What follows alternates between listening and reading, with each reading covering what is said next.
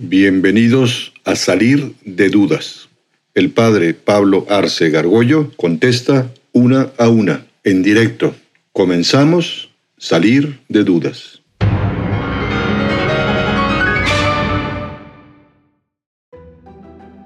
Yo tenía eh, la duda de cuál es la postura de la iglesia respecto al hermafroditismo. No, no tiene nada. Una persona hermafrodita pues es una persona que, nace con órganos sexuales masculino y femenino, siempre es prominente uno respecto del otro. ¿no? Digamos, quizá una postura de la iglesia es eh, tener mucho cuidado en que eh, se sabe si es hombre o mujer, ¿no? Eh, desde, el nacimiento. A veces médicos con muy poca ética, pues dicen a, a, los papás, ¿qué quieren? ¿Niño o niña? Y entonces lo operamos para una otra cosa. Ya eh, vimos el caso de un caso tremendo, el del doctor Money en, los, Estados Unidos, que, hizo barbaridades con unos hombres que, quiso que fueran mujer, ¿no? a base de operaciones, eh, porque le habían cortado accidentalmente el pene a un niño recién nacido. Y, cómo fue tremenda la vida de estas personas, acabaron suicidándose, ¿no? incluyendo los papás. Es decir, eh, sale hermafrodita, ok, se, analiza eh, cuál, qué es hombre mujer, ¿no? Y lógicamente, pues se hacen las operaciones correspondientes. Eh, eh, aparece muy claro, ¿no? Pero son casos también muy excepcionales, ¿no? Los hermafroditos.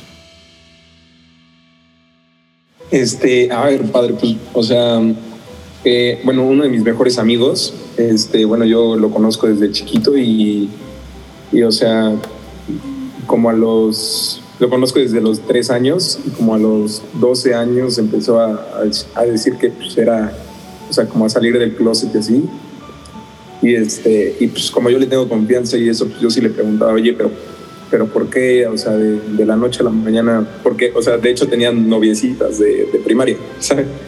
Entonces, este, ¿por qué de la noche a la mañana cambiaste como de, pues, de, sexto? O sea, de, que te gustaran las mujeres a, a hombres. Y, me dijo, no sé, de repente este, empecé a sentir una, una atracción hacia, hacia ellos. Entonces, pues, yo digo, bueno, ok, pero, pero ¿cómo, o sea, bueno, ¿cómo, ¿cómo es que se cambia eso? O sea, ¿cómo es que se puede también revertir? O sea, para, para ayudarlos en, caso de que, de que quiera volver sí. a, ser heterosexual. Sí, pues mira. O sea, porque creo que le siguen gustando las mujeres, o sea, es bisexual. Sí. Yo creo que hay muchos casos, hay que ir caso por caso y ver cuál es la situación. Eh, por un lado, que alguien tenga una tendencia homosexual, acuérdense, no es ningún pecado ni nada y hay que tener mucho respeto y comprender a las personas, etc. La iglesia uno que dice que el acto homosexual es, es contra la naturaleza.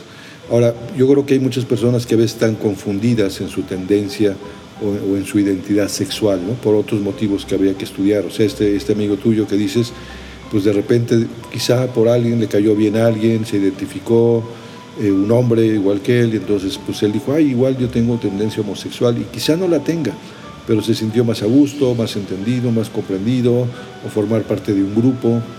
Y, eso es lo que hay que eh, tratar de ayudar a la gente, decir realmente qué tienes. Puede haber casos en donde es muy difícil saber eh, desde muy chiquillos que tenían una tendencia homosexual o, o lésbica, pero eh, gente que quiere, yo, trato con gente que me dice, es que yo tengo esta tendencia y no la quiero, me gustaría recibir ayuda. Pues, es cosa de estudiar su caso y ver qué tiene, qué le pasa. Muchas veces es un tema de, madurez afectiva, hay que saberle enfocar su afectividad de una manera más, más este, en la línea con su naturaleza de hombre o de mujer, ¿no? Pero repito, es un tema muy delicado porque pues, realmente estás tocando algo que son las fibras de una, de una persona, ¿no? Entonces hay que ser muy cuidadosos para no dañar a nadie y si alguien quiere ayuda, pues se le puede proporcionar. Y sí, hay casos clarísimos, y yo los, eh, los he experimentado, que quieren ayuda y que, y, que tenían una tendencia homosexual o lésbica y que pues, después de, de una serie de sesiones de dirección espiritual, junto con un psiquiatra amigo mío, Luego se les enfoca su sexualidad perfectamente bien, se casan, tienen hijos, es normal, no tienen ningún problema. Yo creo que hay gente que pobres no tienen quien les, oriente, están muy confundidos, además como el ambiente es, está muy, muy fuerte, ¿no? de que es lo más normal del mundo, pues eh, se confunden más. ¿no? Este, y, bueno, cada persona, en muchos afectos, la parte afectiva, todos tenemos que madurar, tenemos que aprender a tratar a otros. A veces hay gente que, un hombre que no sabe tratar a las mujeres, les da pena, eh, hay una especie de lucha de sexos en la juventud, ¿no? Desde niños hay niños que no saben tratar a las mujeres, se pelean con ellas. Es lógico, vamos madurando en la, en la, afectividad y es lo que hay que intentar ayudar a las personas a que sean cada vez más maduras.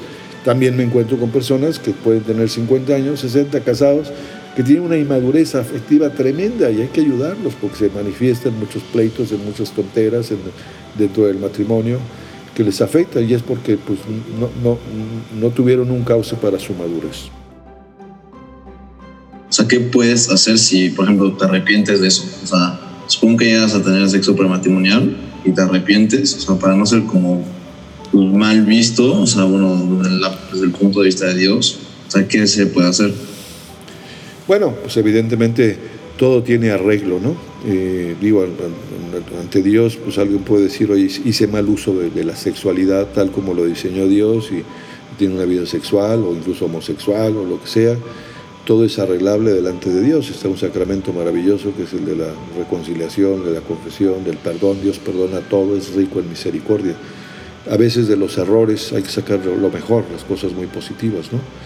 Quizá un tema mucho más difícil parte por esa actitud medio machista es el caso de la mujer, ¿no? que perdió la virginidad. ¿no? Yo hay muchas mujeres que me, cuentan y que están pues con, dolidas un poco por esa situación. Les digo que la virginidad ante todo es del corazón, no es un tema de imen que se rompió, ¿no? Y que, bueno, si tuviera una, una actividad sexual, quizá porque no, por lo que tú quieras, ¿no? Y que han entendido la maravillosa eh, concepción de, la sexualidad cara a Dios, pues esa experiencia también puede ser muy útil, ¿no? no, es que esté manchada ni que sea un desastre, ¿no? Ni el hombre ni la mujer, pero la mujer a veces también por ese machismo, ¿no? Porque luego los hombres exigen la virginidad, ¿no? Yo creo que entre el, novia, el novio y novia tienen que ser muy, muy claros y muy sinceros. Oye, me pasó esto, hice esto, he practicado esto, y, decirlo, o sea, eh, y, un hombre que exija... Eh, que la mujer sea virgen, no sé cuánto, pues ya da unas muestras de machismo que, que hay que tener mucho cuidado. Atrévete a preguntar. Envía tus preguntas por correo electrónico a salir de dudas seguido arroba juandiegonetwork.com. Dinos también si quieres participar en vivo en una sesión por Zoom. Está claro, hay que salir de dudas.